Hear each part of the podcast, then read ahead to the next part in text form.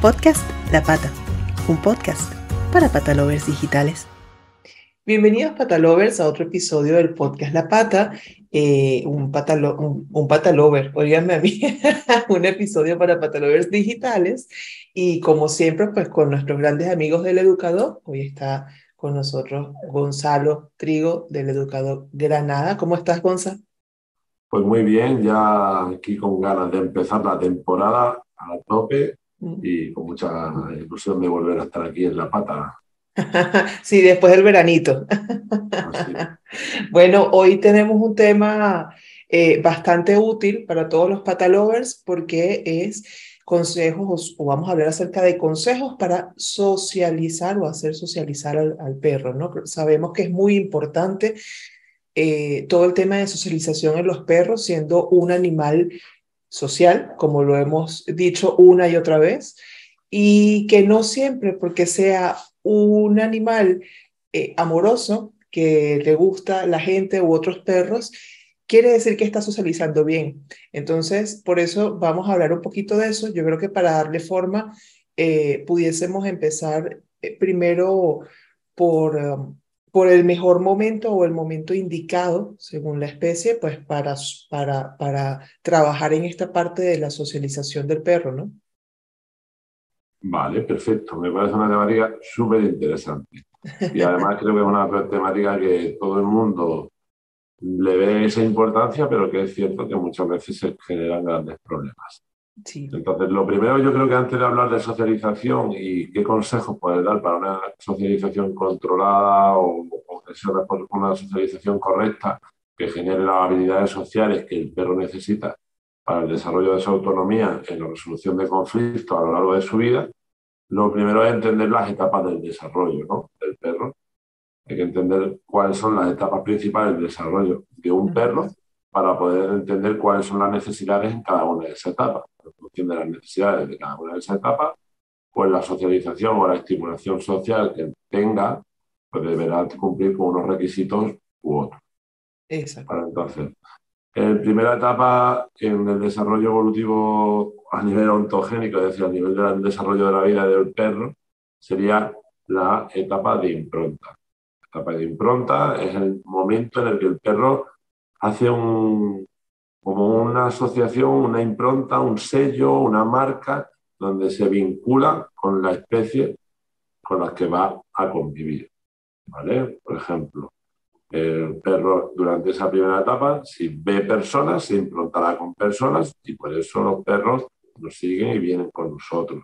Si durante esa periodo de impronta los perros no vieran ninguna persona y solo estuvieran con su madre o sus hermanos, pues ni siquiera vieran a nadie y solo simplemente han sobrevivido de alguna manera, pues serían perros que no sabrían identificar como especie a su propia especie u otras especies. Por lo tanto, es importante siempre eh, que tengamos en cuenta que ese periodo de impronta, que dura normalmente hasta las cuatro semanas, ¿vale? Eh, en los lobos es más pequeña, pero los perros se hace un poco más larga. Los perros estén manoseados por personas, si van a convivir con gatos, pues puedan ver gatos, eh, otro tipo de especies. ¿Por qué? Porque es el periodo en el que una especie se identifica con la otra, el periodo de imprinting, ¿no? de impronta. Aquí tenemos el, mítico ejemplo, el caso que todo, todo el mundo conoce del padre de la etología clásica, que es Conrad Lorenz que habló eh, de cuando descubrió el periodo de impronta, cuando un huevo de oca se abrió y le vio a él por primera vez en vez de a su madre, y por lo tanto esa oca le seguía por todos lados. ¿no?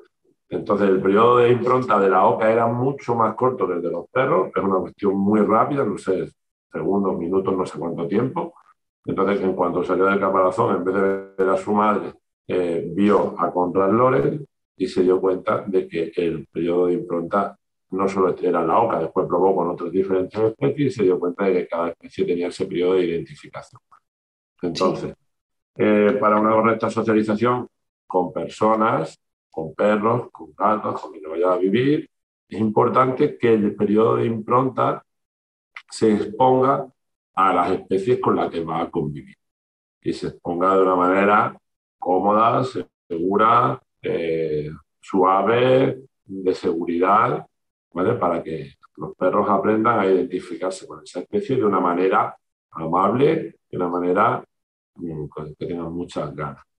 ¿vale? Entonces, sería el primer periodo y el que más hay que cuidar. Normalmente no suele haber mucho problema en los periodos de impronta con perros, porque los perros siempre se crían con su madre, si no mueren, o sea que sea un perro muy pequeño, ¿vale? Y entonces se le tenga que estar dando biberón desde muy, muy chico, muy, muy chico, y los demás hayan muerto o algo así, entonces tenemos un problema porque durante ese periodo de impronta prácticamente ha estado más con las personas que con los perros. Y seguramente luego en el desarrollo de la siguiente etapa se vayan a ver inseguridades, alertas con respecto a los perros. Igual que los perros que viven, eh, nacen en la calle eh, o, en algún descampado o algo así, si no han tenido en ese periodo de impronta en contacto con humanos, es muy probable que esos perros sean desconfiados mm, durante toda su vida como humanos.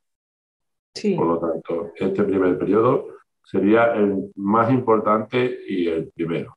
Que muchas veces si un criador a la hora de comprar un perro ha hecho bien su trabajo o a la hora de, adoptar un perro se puede ver también pues cómo está a nivel de habilidades sociales, de seguridad, etcétera. Sí. Por eso también es tan importante que haya un buen periodo de impronta con mucho cuidado por parte de los criadores. ¿vale? No el típico sitio este de macros granjas de perros eh, y tal, eso supone un problema porque no se expone prácticamente a los perros a nada de cuidado. Yo, por ejemplo, ahora tengo una, tengo una camada que en dos meses es una experiencia brutal, eh, pero increíble. Ahora ya están para entregar a la familia, en dos meses y una semana. Yo lo voy a aguantar dos o tres semanas más para que todavía estén más entre los hermanos y vayan desarrollándose en, más en este periodo de habilidades sociales. Pero claro, lo hacemos toqueteado, súper suave, tu panza arriba, todo el rato juego, mismo, todos los días continuamente con niños, con mujeres, con hombres grandes, pequeños, con cosas en movimiento y desde bien pequeño. ¿vale? Entonces hemos hecho yo trabajo, ahora son las fiestas del pueblo, están tirando petardos aquí, y los perros les da igual 8 que 80. ¿Vale? Porque se ha hecho un trabajo consciente en esta primera etapa de impronta que duraría, como digo, hasta las cuatro semanas aproximadamente. De todas formas, esto no es algo rígido, ¿vale? Y pasaría a la siguiente etapa, que sería la etapa crítica de sociedad. Y ahí es donde nosotros empezamos a entrar como cuidadores, ¿vale? Eh, cuando tenemos un cachorro. A partir de los dos meses, dos meses y medio, tres meses, solemos tener un cachorro, ¿vale? Y si lo cogemos antes de del criadero o, lo hemos encontrado antes por circunstancias y aparece en nuestra vida antes de esos dos meses, dos meses y medio, tres, pues estamos limitando una parte importante del desarrollo de las habilidades sociales que un perro tendría en el juego con sus hermanos y en el juego con su madre. Porque los hermanos a través del juego van a ir marcando límites, si se juega muy brusco, si se invade mucho, Además son perros del mismo desarrollo evolutivo, de la misma raza, del mismo tamaño, por lo tanto no, no va a haber mucho buller y buleado. No es lo mismo poner un cachorro de dos meses de Yorkshire con dos, con dos meses de un pastor alemán, porque el juego va a generar sí o sí problemas por el desarrollo de la raza, el tamaño, el tipo de juego. Entonces, durante las primeras semanas, hasta que no tenga el perro por lo menos dos meses, dos meses y medio, a mí me gusta incluso mantenerlos más, tres meses, lo interesante sería que estuvieran con la madre y los hermanos para que fueran desarrollando todo ese lenguaje a través del juego. Sí. Entonces, eso también es muy importante. Que no tenemos la posibilidad, pues si vamos a empezar a exponer a perros, lo importante sería que no hagamos lo típico de llevarlo a un parque con 100.000 perros. ¿vale? Eh, siempre se habla de consejos para socialización, que socialice mucho, que tiene que ver durante la, la etapa crítica de socialización que puede durar hasta los cuatro o cinco meses, ¿vale? Eh, a que vea 100.000 personas, 100.000 bicis, 100.000 coches, 100.000 perros, entre comillas. Es decir, la estimulación puede ser interesante, pero en función de la sensibilidad de cada individuo, ¿vale? no de cada raza, sino de cada individuo, es importante saber si sobreestimulamos o estamos estimulando correctamente. Entonces yo aquí haría en esta etapa de exposición al mundo que le rodea, que sería el periodo crítico de socialización, que va después del periodo de impronta, haría como una división también en pequeñas partes, ¿vale? En función a lo que les vamos a exponer, para que se habitúe, se socialice o llamarlo X. Primero, y lo más importante, si has hecho un buen periodo de impronta, correcto, y eso se le ha currado al criador, ¿vale? La exposición a personas no va a ser ningún problema, ¿vale? Si vemos toques de inseguridad en nuestro cachorro eh, y estamos viendo que tiene ese puntito de inseguridad, pues siempre lo importante en cuanto a personas es no hablar, no mirar, no tocar, ¿vale? O si vamos a tener algún tipo de interacción, lo ideal es no ir a agarrar al cachorro, agacharte, hacerle ruidos con tonos agudos que tiendan a inducir y mucho refuerzo social, ¿vale? Y si es necesario, si el perro está bloqueado, puedes trabajar con algún motor objetual, como comida, juego o algo más. A mí no me gusta demasiado comida y juego cuando son cachorros. Es buen momento para aprovechar ese motor social que los perros tienen para hacer mimos y que suban y correr y que te sigan para después tener ese, esa parte más social más fuerte, no tan no algo tan egoísta como si meto premio todo el rato, juguete todo el rato, que no lo hagáis por eso, sino, sino, que lo hagan más por, por Porque lo disfrute de verdad. Exacto, por esa ganas de estar con nosotros. Entonces ahí dentro de este periodo crítico de socialización, por lo tendríamos ese periodo de, de esa, esa parte de aproximarse a las personas de socializar con personas. Pauta con respecto a eso, vuelvo a repetir, no hablar, no mirar, no tocar, que sean ellos los que se acerquen, o agacharse, tonos agudos, o correr hacia atrás y que vengan, refuerzo social, correr hacia atrás, que vengan, refuerzo social. Esos serían algunos trucos que os pueden ayudar en esta etapa crítica de socialización con personas. Vale. Las personas también tienen que ser figuras de referencia si el perro se siente cómodo con vosotros, le vais a ayudar luego a socializar de manera correcta con el resto de estímulos. Por eso este bloque de hacia personas es el primero, porque mm. vosotros seréis los referentes. Si sale algún problema en la estimulación con el resto de estímulos, de la socialización con el resto de estímulos, ya sea ruido, eh, objetos en movimiento, otros perros, texturas, eh, entornos.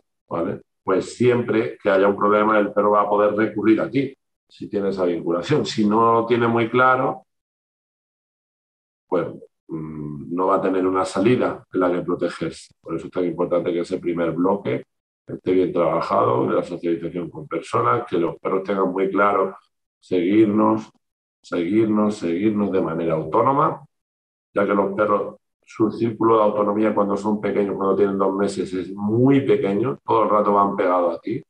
Cuando empieza el perro a crecer, tres, cuatro, cinco meses, el círculo de autonomía del perro crece porque el perro quiere conocer más el entorno. Entonces, lo que hagamos durante el primer mes, de los dos a tres meses, cuando el círculo de autonomía es más pequeño, nos va a ayudar luego a que cuando el perro tenga mucho interés en salir fuera de ahí, en explorar más, en ver lo que hay fuera en el mundo, el perro sepa que se tiene que mover contigo, sí o sí, sí, o sí. Por lo tanto, una buena pauta ahí también sería pues salir con el perro al campo o a un lugar seguro. Si tiene la vacuna, pues ya en un lugar donde pueda estar por todos lados, pues si no tiene la vacuna, llevártelo a un sitio seguro al campo. Y si se adelanta, te vas para un lado, si se adelanta, te vas para el otro lado y vas cambiando de dirección, con el objetivo de que el perro vaya todo el rato de teniendo que estar pendiente de ti, no tú pendiente de él. Y así el círculo de autonomía se va a hacer cada vez más pequeño, vas a tener un perro que va a querer estar contigo. Eso te va a ayudar luego en la socialización con el resto de estímulos. ¿Vale? ¿Por qué? Pues por lo que digo. Si el perro tiene miedo a petardos o es muy sensible y los miedos a petardos no dependen de una asociación positiva. Los miedos a petardos y a ruidos fuertes dependen de la sensibilidad del perro. Es decir, no tiene por qué haber una asociación negativa. No pasa que haya un petardo y le dan un golpe al perro y dice, uy, petardo, golpe. El petardo simplemente ya es malo de por sí. Porque si tú eres muy sensible a nivel auditivo, te va a molestar y te puede generar una inseguridad. Sí, sí, hasta, hasta, para nosotros lo es, ¿no? Eh, claro.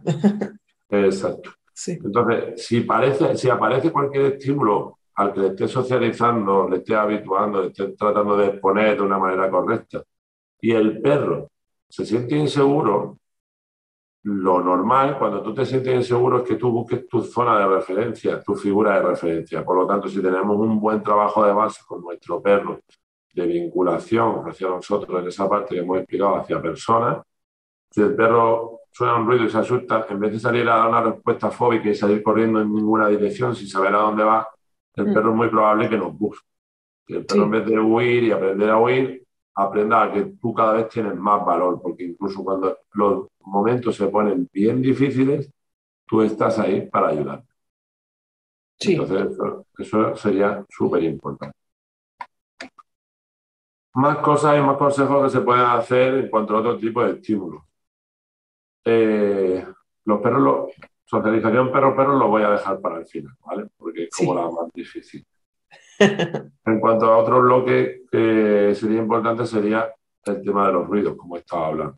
Lo ideal, pues que desde pequeño podamos tener a lo mejor la tele encendida en casa, eh, la radio. Yo no soy de tele, de hecho tengo tele desde hace muy poco y no la uso. Entonces no tengo la tele encendida en casa, pero puedes tener música, puedes tener cualquier cosa, incluso en internet, en YouTube en diferentes plataformas pueden poner sonidos de pirotecnia eh, y para habituar a perros. Entonces buscan ese vídeo, lo ponen en los altavoces y lo ponen suavecito los primeros días mientras el perro está comiendo o está jugando con un hueso, está haciendo algo entretenido, para que eso sea fondo. El perro, mientras está haciendo una actividad, está en un entorno seguro, como es casa, exponiéndose a esos ruidos de fondo. Eso te puede ayudar, no es algo que vaya a ser definitivo, porque te vuelvo a decir que la sensibilidad a los ruidos es algo que depende del individuo. Los perros saben perfectamente cuándo sale de un altavoz y cuándo es real. ¿Vale? Entonces, pero puede ayudar.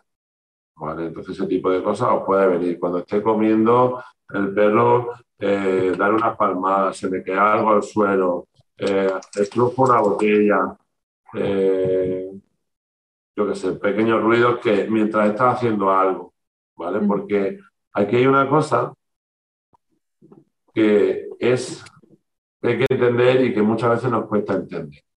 Hay que entender que un aversivo, como puede ser un ruido fuerte, no tiene por qué generar una situación aversiva en el individuo si lo hacemos bien. ¿Y de qué va a depender? Pues de diferentes variables, sobre todo de que el individuo esté con proactividad. Te pongo un ejemplo, Gaby. Eh, ¿Has jugado al baloncesto o al fútbol alguna vez? Sí. Vale. Seguramente toda la gente que nos esté escuchando ha jugado al fútbol al baloncesto alguna vez.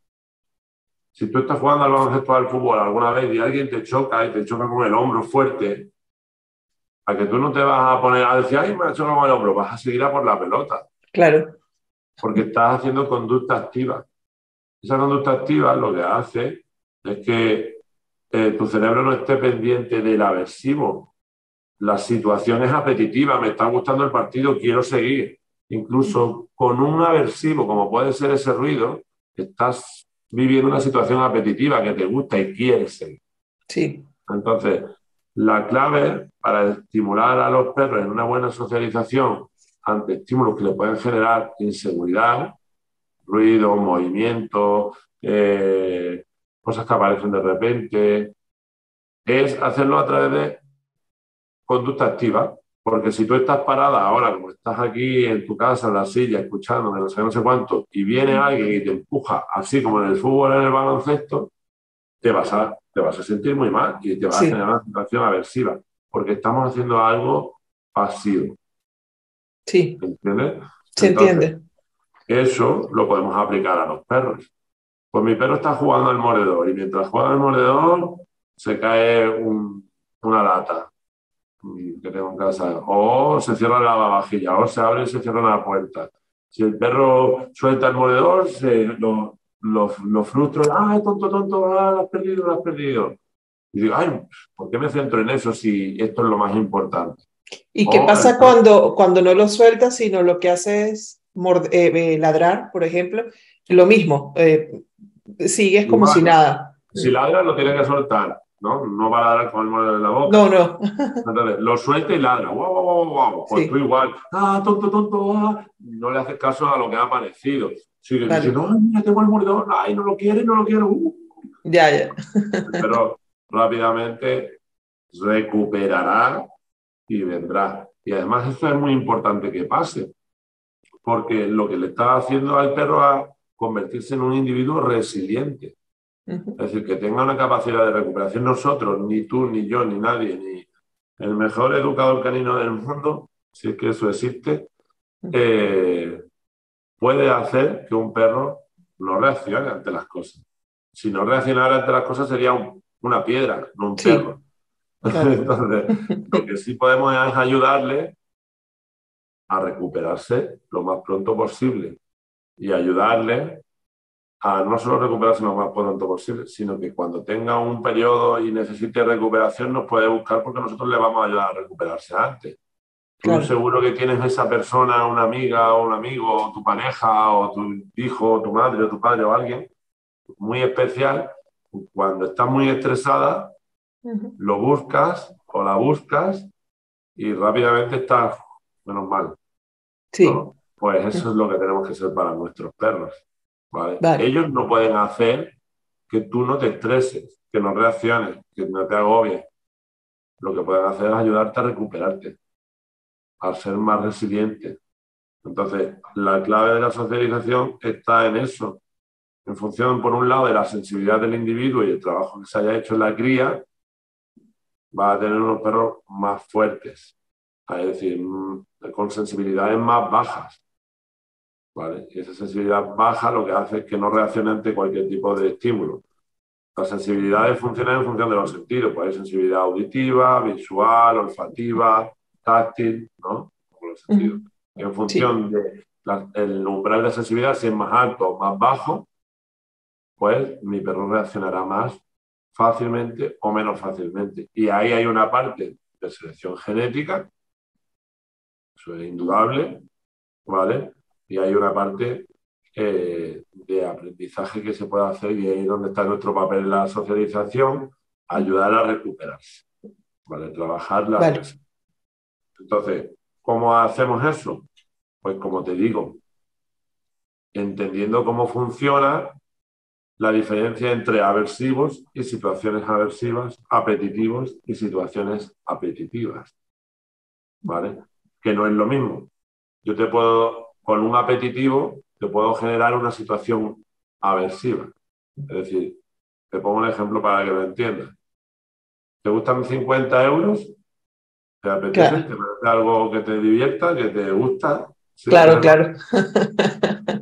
Pero si yo te digo, toma Gaby 50 euros y tú intentas agarrarlo y yo te hago así y te los quito y no te dejo cogerlo y te lo vuelvo a hacer, toma, y te lo, y te lo vuelvo a hacer, te vas a frustrar.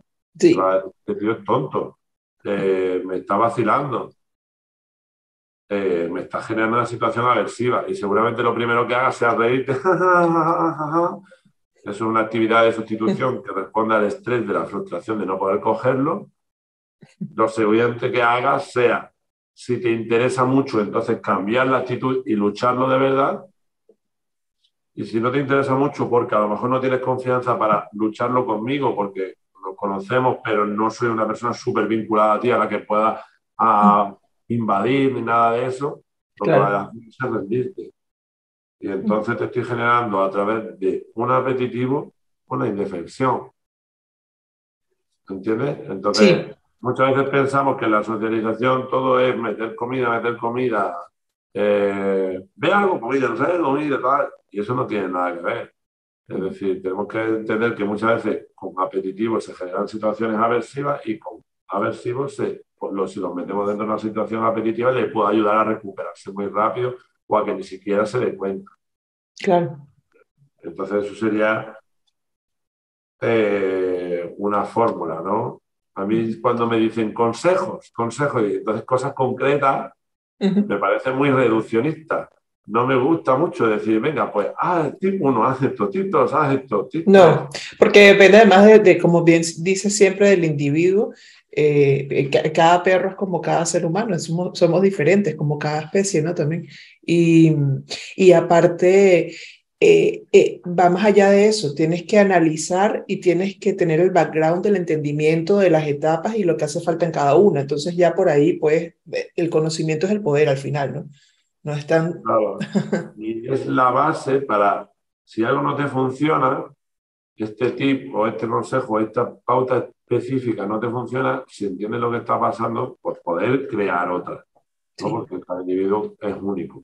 Entonces, eh, yo creo que este ejemplo que he puesto de la diferenciación y cómo ayudar a través de conducta activa a ser más resiliente y a recuperarte nos va a ayudar en cuanto a la socialización con este tipo de estímulos. Ruidos, entornos, eh, texturas o cosas en movimiento.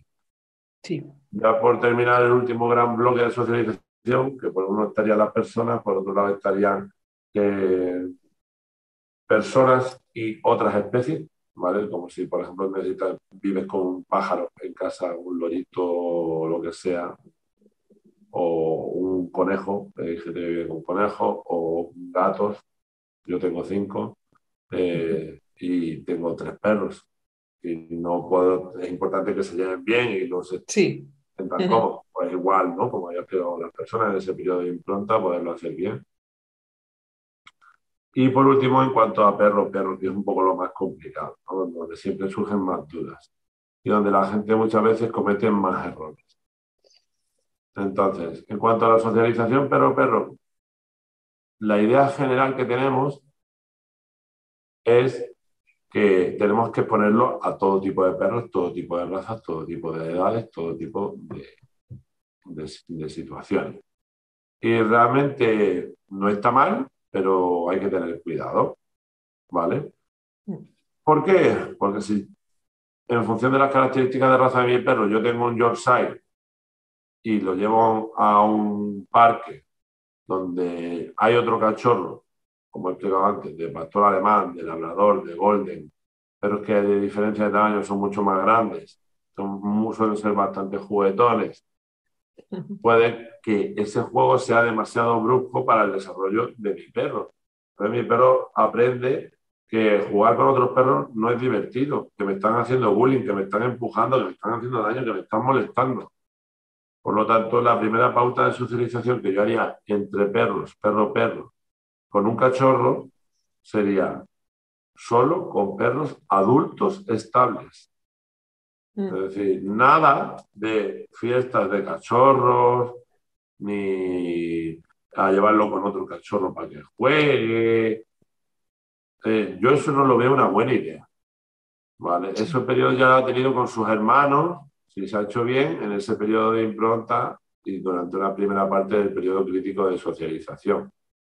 ¿vale? Ahora es importante que aprenda sobre figuras de referencia estables ¿vale? Alguien que le aprenda a marcar un límite, alguien que juegue y marque un límite de ahora se juega, ahora no se juega.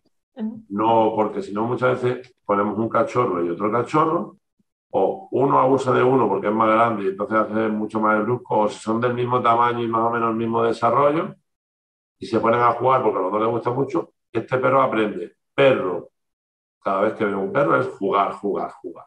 Sí. y no para. Eso, y al final tenemos un perro que ve un perro al final cada convirtiéndose en el típico pero que ve un perro a 300 metros que no conoce y ya lo está mirando, acechando, para llegar a invadirlo, a jugar, sin leer lo que el otro perro quiere, necesita, puede hacer. Entonces, El primer error en la socialización es, por favor, a vuestros cachorros, no lo juntéis con cachorros. Y si no lo juntéis con cachorros, lo juntadlos con perros adultos, estables, ¿vale? A perros adultos estables, no perros adultos pasados de vuelta, ¿vale? Perros adultos estables. No, tú, tú vas viendo cuando, cuando ya vas, eh, de paseo con, con el perro, pues yo creo que e, eso al menos es lo que siempre hacemos nosotros, siempre eh, estamos, eh, vemos el, el, entorno, ¿no? Entonces es como siempre dices, es, es, es, es al final se trata un poquito de, prevenir, ¿no? O de, ir un paso adelante, de saber qué es lo que, está a punto de pasar eh, o de ocurrir. Entonces, claro, cuando tú ves que viene un perro que no es estable, eh, un perro que a lo mejor es un cachorro o algo así, en el caso de nosotros que tenemos cachorro, tú pues te desvías y vas hacia otro sitio sin mayor drama, o sea, porque eso puede ocurrir, ¿no? También estás en la calle o estás en, en cualquier parte y, y, van a venir perros, ¿no? Pero el tema está en que no, que no te quedas allí, tú sigues y, y, ya, y cuando encuentras a uno que sí es equilibrado, allí sí dejas que se saluden, ¿no? Y después sigues. Exacto. Mm. Exacto, pero eso es muy importante, pero muchas veces a lo mejor no, no, no te pasa, pues no tienes esa posibilidad porque lo llevas al parque sí. y en el parque lo sueltas y ahí aparece pues, el típico perro. De todo, sí. El, que es el, el, de, el de las pandillas. Es importante que otro consejo para este tipo de cosas, no llevéis a vuestro perro al pipicán. Decir, no sí. llevéis a vuestro perro a un sitio cerrado. Llevarlo siempre a un sitio donde el perro tenga la opción siempre de alejarse y vosotros de salir rápido de ahí. Y donde tengáis previsibilidad. Porque si Eso. vais con vuestro perro que está súper cómodo, súper feliz por la calle y de repente no, te, no estáis pendientes y aparece un perro y le da un buen meneo porque es inseguro o le da un buen meneo porque juega muy brusco y aparece de repente y le invade mucho, pues puede generar una mala experiencia sí. y entonces empezar a generar aprendizajes que me interesan. Entonces, lo importante, otro pequeño consejo, aparte de que te digo, juntarlos con perros adultos estables, es estar en un sitio donde tenga previsibilidad, pueda ver quién viene, de dónde viene, cuándo viene, para poder irme si lo necesito y poder estar si lo necesito. Sí. Eso sería la segunda pauta. La tercera pauta de la socialización con perros, fundamental es estar siempre en movimiento. Es decir, no llegar a un sitio y estar parado con mi perro mientras veo cómo juegan otros perros. Porque entonces la, la, interacción se va a dirigir todo el rato hacia los perros, porque son los sí. perros que van a estar en movimiento, pero nosotros no. Y entonces nosotros vamos a pasar a ser fondo. Por lo tanto, es importante que cuando estemos con otros perros nos estemos, todos los dueños de los perros, los propietarios o los tutores, llamarlos X, ¿vale? Se estén moviendo. Con el objetivo de que mientras el perro esté jugando con otro perro, esté interaccionando, siempre tenga un poco la atención puesta en nosotros. ¡Ay, que se va! ¡Ay, que se mueve! Uh -huh. Vale, entonces, juego un minuto, 30 segundos. Mire, está vídeo de mi familia ahí. ¡Ay, qué bien, qué bien! Ay. ¿Vale? Porque si no, muchas veces lo que pasa es que se macrofocalizan en perro, perro, perro, perro y pierden la focalización en el guía y entonces se convierte en el típico perro que no hace caso cuando ve otros perros.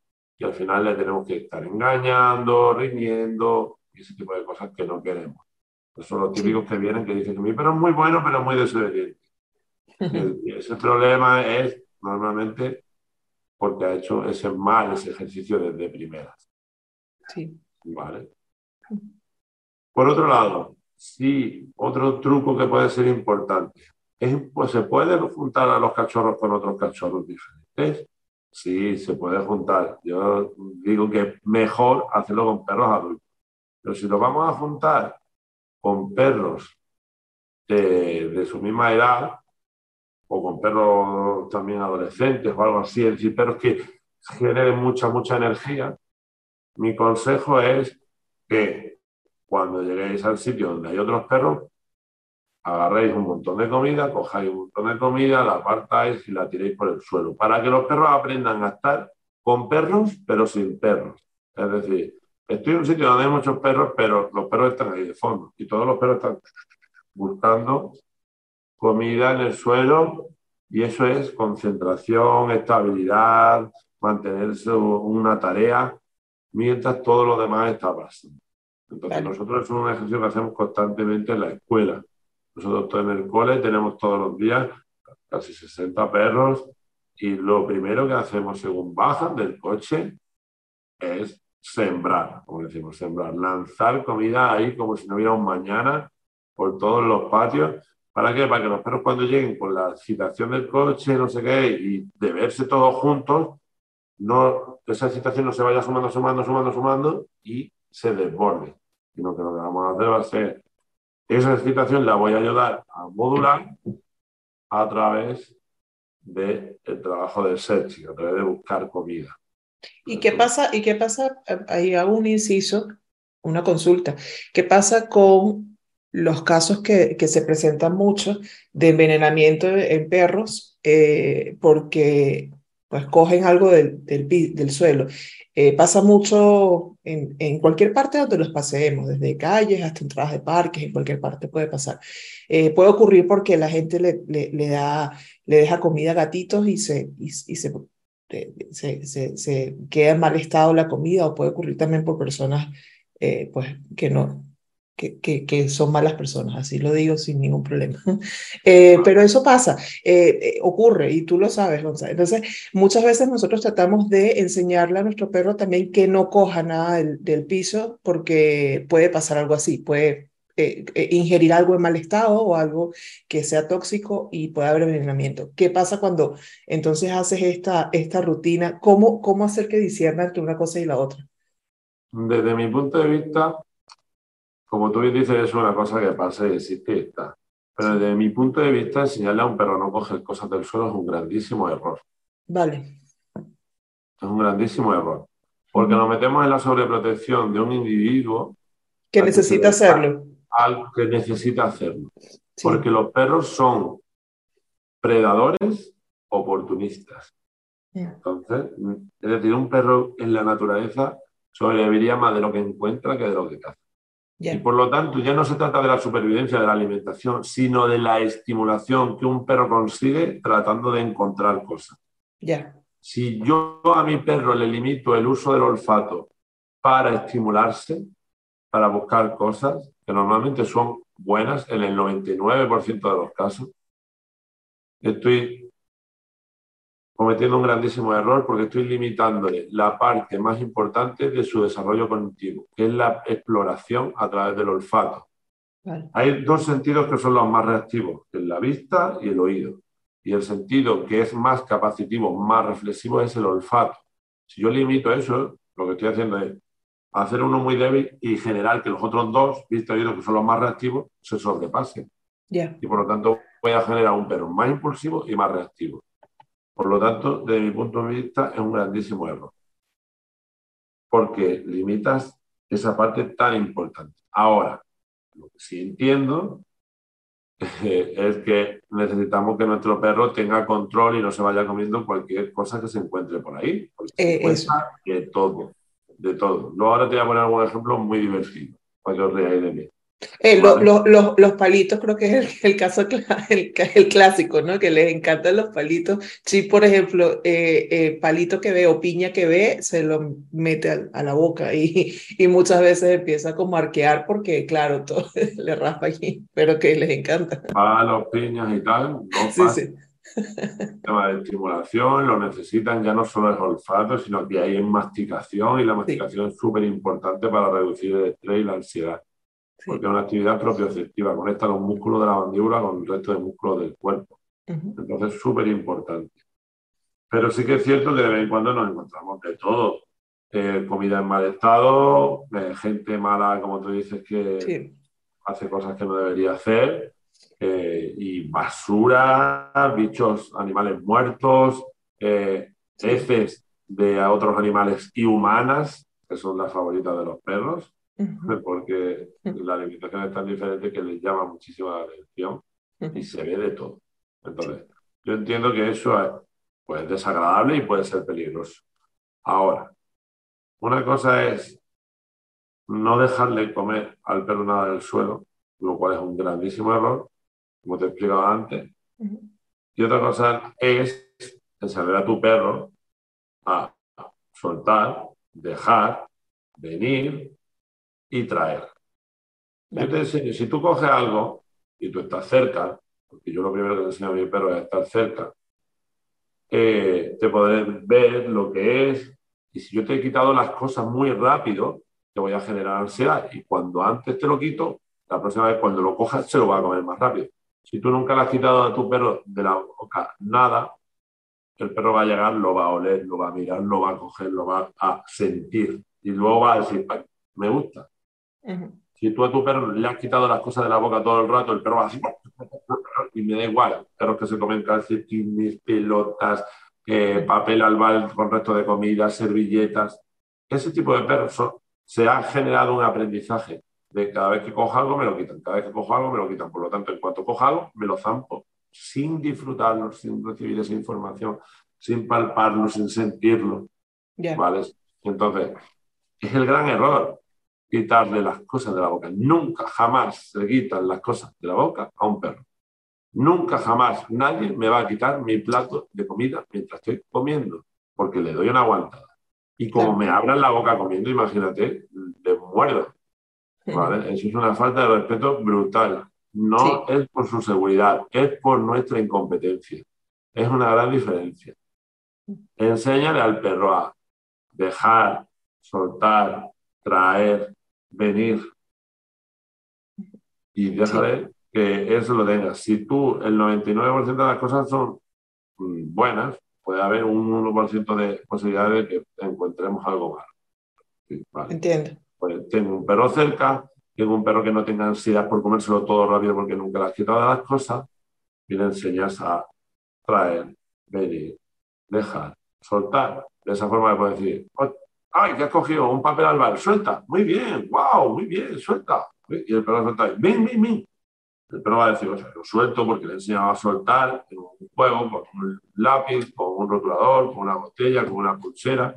Una de las primeras cosas que hacemos con un cachorro, enseñarle a coger y soltar, coger y traer. Porque además, luego a nosotros nos ha pasado muchas veces, eh, es el principio para enseñarle al perro a traer, a cobrar. Es decir, tráeme cualquier cosa. Yo entrenaba antes perros de asistencia, entonces el cobro era una de las habilidades más importantes. Entonces yo enseñaba cobros de todo tipo. que el perro me trajera de todo. Y enseñaba cobros dirigidos, cobros autónomos y cobros de todo tipo. ¿Qué significa eso? Pues yo le enseñaba coger el borrador y me lo traes. Coge el boli y me lo das. Coge la pulsera y me lo das. Coge el mando de la tele y me lo das. Coge la gafa y me lo das. Coge eh, la cartera y me la das. La botella me la das. La cuchara que es metálica y me la das. El tenedor que es metálico y me lo das. Algo que es de porcelana y me lo das. Te enseño a traer a la mano, traer a la mano, traer a la mano. Y luego le enseño, coge un paquete de salchicha y me lo das. Y gana. Y coge un trozo de salchicha grande y me lo das. Y ahora te pongo. Y al final un ese perro aprende a todo lo que encuentra, te lo trae. No se lo zampa, te lo trae. Y te lo trae y te lo da. Y entonces tú le puedes decir, ay, qué bien, toma, un premio. O ay, qué bien, toma, cómetelo. O ay, qué bien. No, esto es peligroso, déjalo aquí, toma. Muy bien, muy bien. Por eso la gran clave está en fomenta que tu perro use el olfato, utiliza el searching, es decir, que busquen comida. Es una de las cosas más beneficiosas para los perros, la masticación y el olfato. Eso es fundamental en el desarrollo de cualquier perro. Eso, pero fundamental. Y trabaja en base a la prevención de que puedan pasar esas cosas que tú dices, el suelta, el dejar, el venir, el traer y el dejar en la mano. Son ejercicios muy sencillos que desde un cachorro se empiezan a hacer. Vale. De hecho, la mayoría de las veces un pequeño truco así para la gente que no tenga mucha idea de entrenamiento es, nuestro perro va por la calle y agarra un trozo de papel albal. No sabemos lo que tiene dentro. Puede tener elementos, eh, alimentos podridos o puede tener agujas. Imagínate. Mm. ¿Qué hace la gente? No, no, no, no, no, suéltalo y va y se lo quita. Porque se preocupa, es normal, yo lo entiendo. ¿Qué consigue el perro? Que el perro no se lo quiera poner de toda leche porque es importante para él. ¿Cuál es el tip? No, ¿cuál es el consejo? Si tu perro encuentra algo por la calle que crees que puede ser peligroso, dile, muy bien, muy bien, uh", y vete en dirección contraria. ¿Qué va a hacer el perro? Se va a dejar olvidar eso y va a venir rápido contigo. Ya. Porque decía, sí, bien, bien, bien, bien, me viene el premio, vamos. dejo esto. claro. Lo hacen todos los cachorros. Todos los cachorros. Yo cada vez que un cachorro coge algo que no sé lo que es, y me voy en otra vez, viene conmigo, refuerzos sociales, hay un par de premios si tengo, y ya he dejado aquello. Voy con cuidado, cojo el cachorro en brazo, cojo aquello, lo tiro a la papelera y me... Ya, sí, sí. Pequeños trucos que sin mucho entrenamiento te pueden ayudar. Está bueno, me gusta. Si en vez de decir muy mal, muy bien. es premiar lo que no quieres, aunque realmente lo estás premiando, estás distrayendo al perro. Sí, es un buen truco, sí. Eh, otra cosa con respecto a la estimulación perro-perro y la socialización perro-perro. Pues la socialización nunca debe ser atados los perros, típico perro que va por la calle, se encuentra otro perro atado. Debería ser estimulación y socialización libre para que los perros puedan coger distancia si lo necesitan, eh, no se frustren porque quieren llegar y no pueden porque la correa los agarra. entonces lo interesante sería con un cachorro desde chico llevarlo suelto, con nosotros siguiéndonos, con una correita en el suelo o en brazos, llevarlo al sitio donde va a estar con otros perros y estar siempre en movimiento, como os he dicho, ¿vale? Y que no, las interacciones no sean con correa. Si las interacciones perro-perro tienen que ser por correa porque me encuentro un perro por la calle, pues recordad que nunca dejéis que la correa se tense. Si la correa se tensa, lo que va a generar es, veo un perro, quiero ir, no puedo llegar porque estoy atado. ¿Qué hago? Me frustro. ¿Qué hago cuando me frustro? Me cargo, ladro, tiro, lloro y llego de una manera inadecuada. Si yo llego a, una persona que no conozco, pero llega a otro perro que no conoce, frustrado e intenso, lo que va a conseguir va a ser que el otro diga, ¿y, dónde vas tú? Yo no te conozco, no me entres así. Puede generar reactividad en el otro perro. Sí. ¿Vale? Entonces, las correas siempre sonriendo, como una U. Y si te encuentras otro perro, le das correa y tú siempre haciendo que pase por detrás, hagas lo que sea, te pones el brazo, pero la correa siempre sonriendo, nunca te ¿Vale? Vale. Y por último, el último tip o consejo que me gustaría dar con respecto a la socialización perro-perro es que está relacionado con estar siempre en movimiento. Es, si vas por el parque, te encuentras un perro, no te quedes con ese perro. Deja que tu perro llegue, diga hola y diga adiós. Sí. Te vayas. Llega, saluda, se va. Llega, saluda, se va. Llega, saluda, se va. De esa manera, está enseñando a tu perro lo más importante, que son protocolos, las habilidades sociales. Y lo primero que hacemos esta mañana, cuando nos hemos visto Gaby y yo, ha sido, hola Gaby, ¿qué tal? ¿Cómo ha ido el verano? Y luego cuando nos vayamos diremos, adiós Gaby, mucho gusto, lo hemos pasado muy bien. Claro.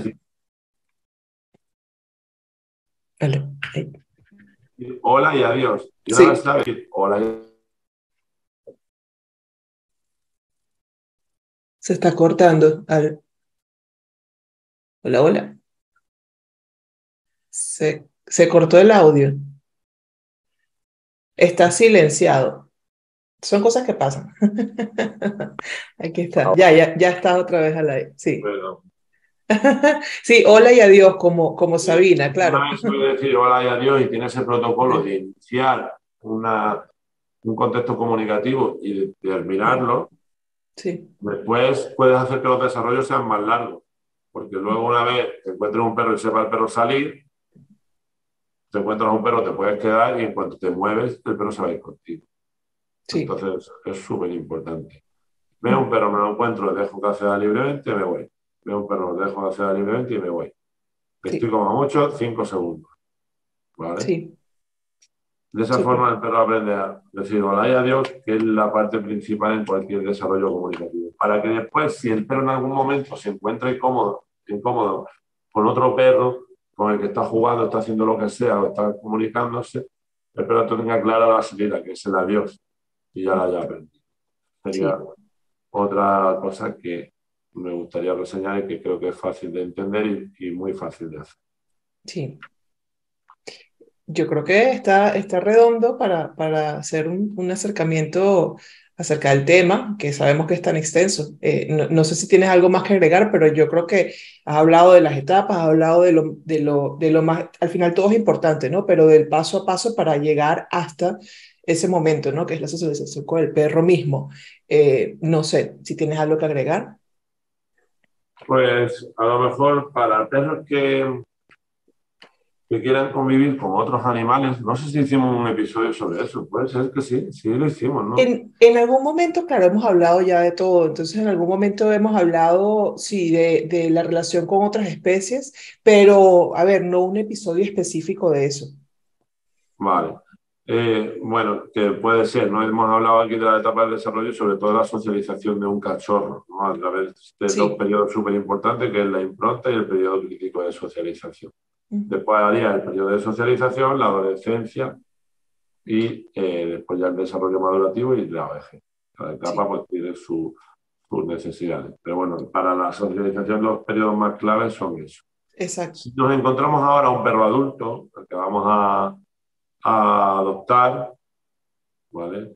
O de repente mi perro que vivo, me, tengo mi pareja y quiero que aprenda a vivir con otro perro, o mi pareja tiene otra un gato, un loro, un pájaro, un conejo, ¿vale? Y ya son adultos y no se ha tenido esa socialización, esa estimulación en, en esos momentos importantes de esa etapa del desarrollo, pues una cosa importante que si mi perro va a empezar a convivir con otro perro, se encuentren fuera de casa, en un espacio amplio donde puedan interaccionar libremente, y luego a partir de ahí ya meterlos a casa y si mi perro va a convivir con un gato, que eso no lo puede hacer con un gato, porque el gato no lo puede soltar por la calle tranquilamente, sí que sería importante que tanto el perro como el gato, o el perro como el pájaro, el perro como el conejo, eh, tuvieran un transportín cada uno en casa asociado como zona de referencia para que en un principio, mientras uno esté libre, el otro esté en el transportín y nunca haya invasiones de espacio, no haya peligro para la integridad, para que eso genere, de, vale, tú estás por aquí y yo estoy aquí seguro.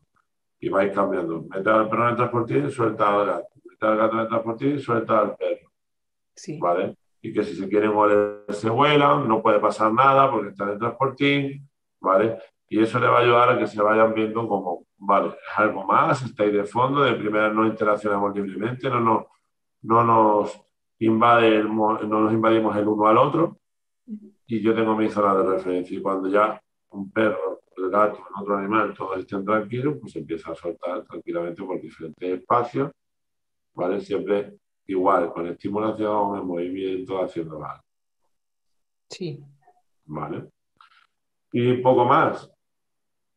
Recordad que un poco así, haciendo como un resumen final, sería Importantísimo el periodo de impronta, donde se identifica el perro con las especies con las que va a convivir.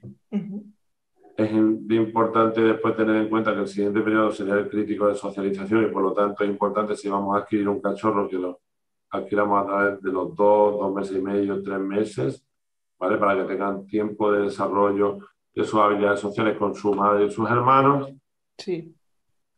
Por otro lado, también es importante tener en cuenta que cuando lo empecemos a habituar a entornos, contextos, ruidos, movimientos, texturas, que se, lo hagamos siempre a través de conducta activa para ayudar al perro a generar las situaciones que puedan ser aversivas y generar resiliencia en el perro, es decir, ayudarle a recuperarse.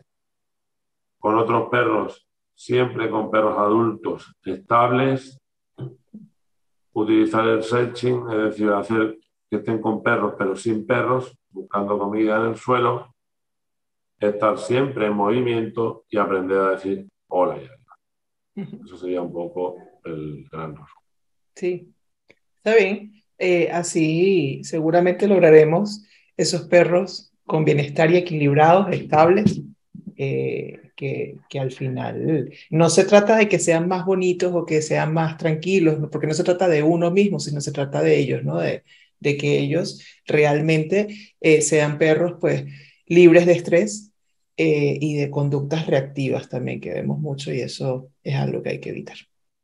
Bueno, hasta aquí este episodio de socialización. Esperemos que les haya gustado Patalovers y que pongan en, en práctica siempre estos que más que consejos son precisamente es el conocimiento completo acerca de las etapas, de lo que hace falta en cada una, para entonces poder también con el conocimiento de nuestro lado reaccionar y actuar, eh, más que reactivamente actuar eh, previniendo y eh, desde antes de cualquier situación.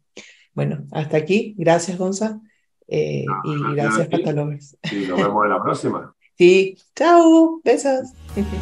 Podcast La Pata, un podcast para patalovers digitales.